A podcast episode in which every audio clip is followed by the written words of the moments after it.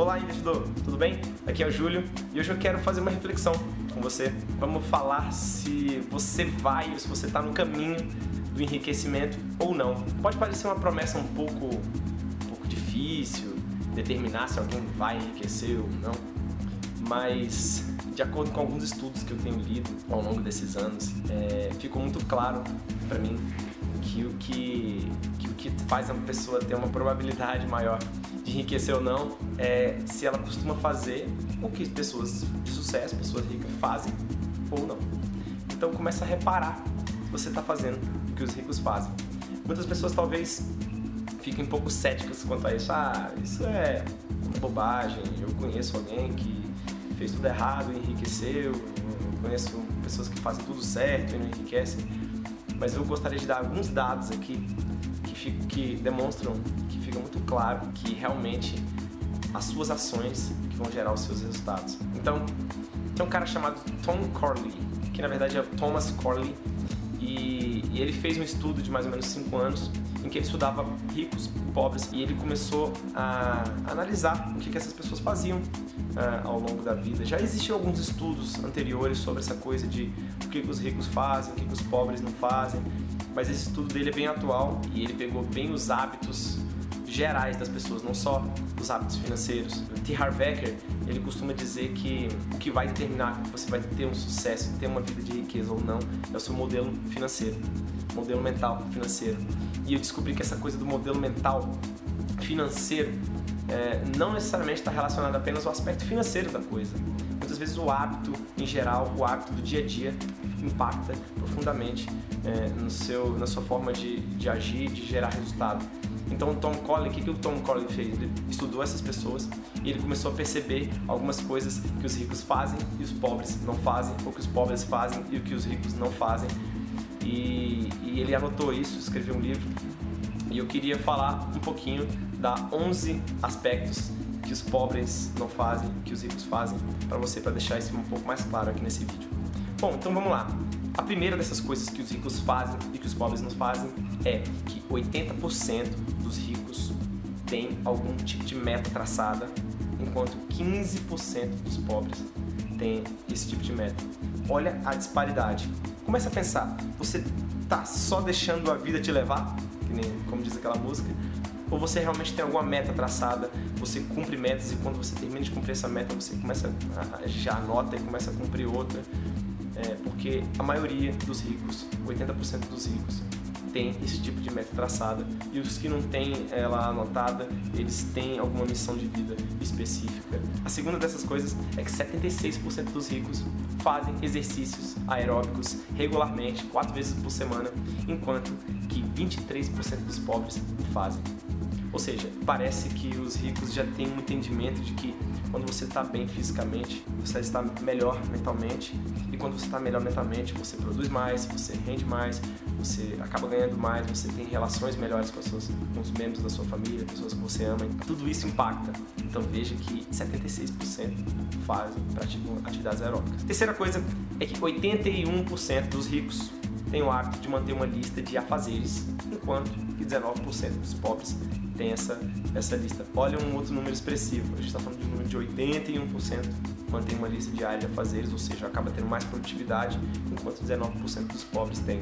E essa é uma outra característica bem específica. 63% dos ricos fazem seus filhos lerem livros de não ficção, pelo menos dois livros por mês, enquanto que apenas 3% dos pobres fazem. 3% é praticamente nenhum, quase nada. Olha a importância que o rico que uma pessoa de sucesso dá ao estudo. E a gente está falando de livros de não ficção, então estamos falando de livros que vão instruí-los de algum, em alguma coisa. Então olha a importância que o rico dá para o aprendizado. Já falei isso em, algum outros, em alguns outros vídeos, mas não, não é ruim reforçar. Invista no aprendizado. 67% dos ricos anotam os seus objetivos, enquanto que apenas 17% dos pobres fazem. Você está anotando as suas metas, seus objetivos? Anotando, colocando no papel. Também já falei isso em algum dos outros vídeos passados. Eu não sei se você já viu esse vídeo ou não, se você não viu, o vídeo é esse aqui. E nesse vídeo, nesse vídeo eu falo um pouquinho mais sobre isso, mas Olha esse número específico, 63 contra 17. 88% dos ricos leem pelo menos 30 minutos para propósitos de educação ou carreira, enquanto apenas 2% dos pobres fazem. Você anda lendo? Você anda dando importância diária à sua educação e à sua carreira. Agora, um inverso: 6% dos ricos dizem é, de supetão o que vem à mente. E 69% dos pobres o fazem. Será que dizer o que vem à sua mente, falar da boca para fora, é uma coisa que está prejudicando o seu, o seu lado profissional, o seu lado 67% dos ricos assistem menos de uma hora de TV por dia, enquanto 23% dos pobres o fazem. Ou seja, muita gente pode falar que o pobre não faz isso, não faz aquilo porque não tem tempo, porque tem que trabalhar. Será mesmo? 23% dos pobres apenas veem menos de uma hora de TV por dia. A maioria vê muito mais. Os ricos não têm esse hábito. Por que será? Veja que a lista é bem grande, mas já está terminando. Vamos lá. 84% dos ricos acreditam que as boas oportunidades e a sorte são criadas quando se tem bons hábitos, enquanto que apenas 4% dos pobres acreditam que a boa sorte vem com bons hábitos. A maioria dos pobres pensa que a sorte vem por acaso. Então, veja como que o tipo de crença que você tem pode mudar o rumo da sua história. Analogamente falando, 76% dos ricos acreditam que a má sorte vem por causa dos maus hábitos.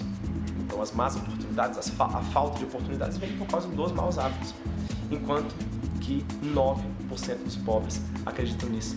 Então, ele muitas vezes acredita que tem azar porque ele tem azar, ele é azarado, ele nasceu azarado. Mais uma vez mostrando que a crença faz toda a diferença. E a última, e não menos importante, na verdade, na minha opinião, a mais importante delas, é que 86% dos ricos, ou seja, quase todos, a maioria dos ricos, acreditam que a evolução pessoal permanente, vitalícia, ou seja, para toda a vida, faz toda a diferença, é a que gera os maiores resultados, ou seja, estão preocupados em evoluir pessoalmente, falando em aprendizado, desenvolvimento como pessoa, enquanto que apenas 5% dos pobres acreditam nisso. A maioria das pessoas pobres pensam que depois que ela sai da faculdade, depois que ela estudou, ela começa a trabalhar e aí chega de estudar. Eu já ouvi muitas pessoas falando isso, que não aguentam mais estudar, não vê a hora de sair da faculdade para parar de estudar. E isso é uma, é uma crença, uma característica muito marcante da diferença entre os ricos e pobres. Em resumo,